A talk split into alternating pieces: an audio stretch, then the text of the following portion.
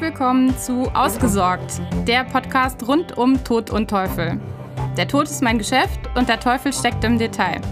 Mein Name ist Leonie Lehrmann und ich bin Fachanwältin für Erbrecht.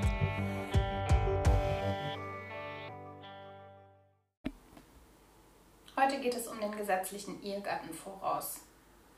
Wird der Ehegatte gesetzlicher Erbe, dann steht ihm unabhängig vom Güterstand, in dem die Eheleute zuletzt gelebt hatten, der Voraus zu. Es ist also praktisch ein zusätzlicher Anspruch zum Erbe, das der Ehegatte erhält. Dafür erforderlich ist es allerdings, dass der Ehegatte gesetzlicher Erbe geworden ist. Er darf also nicht als testamentarischer oder erbvertraglicher Erbe berufen sein und er darf das gesetzliche Erbe auch nicht ausgeschlagen haben. Auch darf er nicht durch Verfügung von Todeswegen von der Erbfolge ausgeschlossen sein. Wenn er ausgeschlossen ist und gar nicht Erbe wird, erhält er entsprechend auch keinen Voraus. Der Voraus als solcher ist typischerweise der eheliche Haushalt, also alle Gegenstände, die zum ehelichen Haushalt gehören, soweit sie nicht Zubehör eines Grundstücks sind, und die Hochzeitsgeschenke. Die darf der Ehegatte behalten.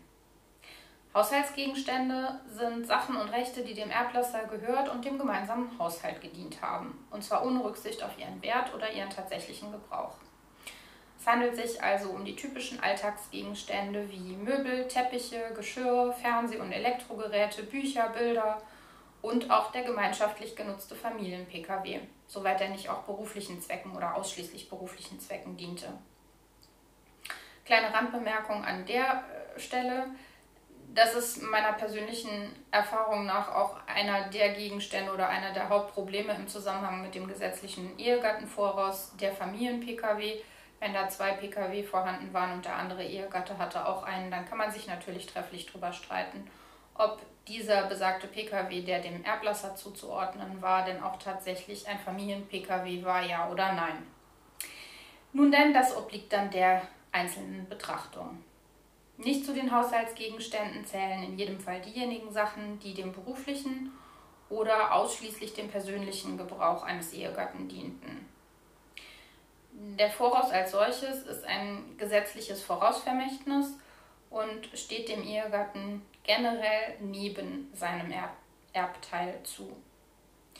Dabei ist der Anspruch auf den Voraus allerdings abgestuft, je nachdem, neben welchen Verwandten der Ehegatte als gesetzlicher Erbe berufen ist. Neben Erben der ersten Ordnung, also Kindern und Enkelkindern, ist der Anspruch ein Stück weit eingeschränkt. Er besteht nur wenn er zur Führung eines angemessenen Haushalts benötigt wird, der überlebende Ehegatte also weder genügend Gegenstände dieser Art besitzt, noch ihm die Beschaffung aus eigenen Mitteln zugemutet werden kann.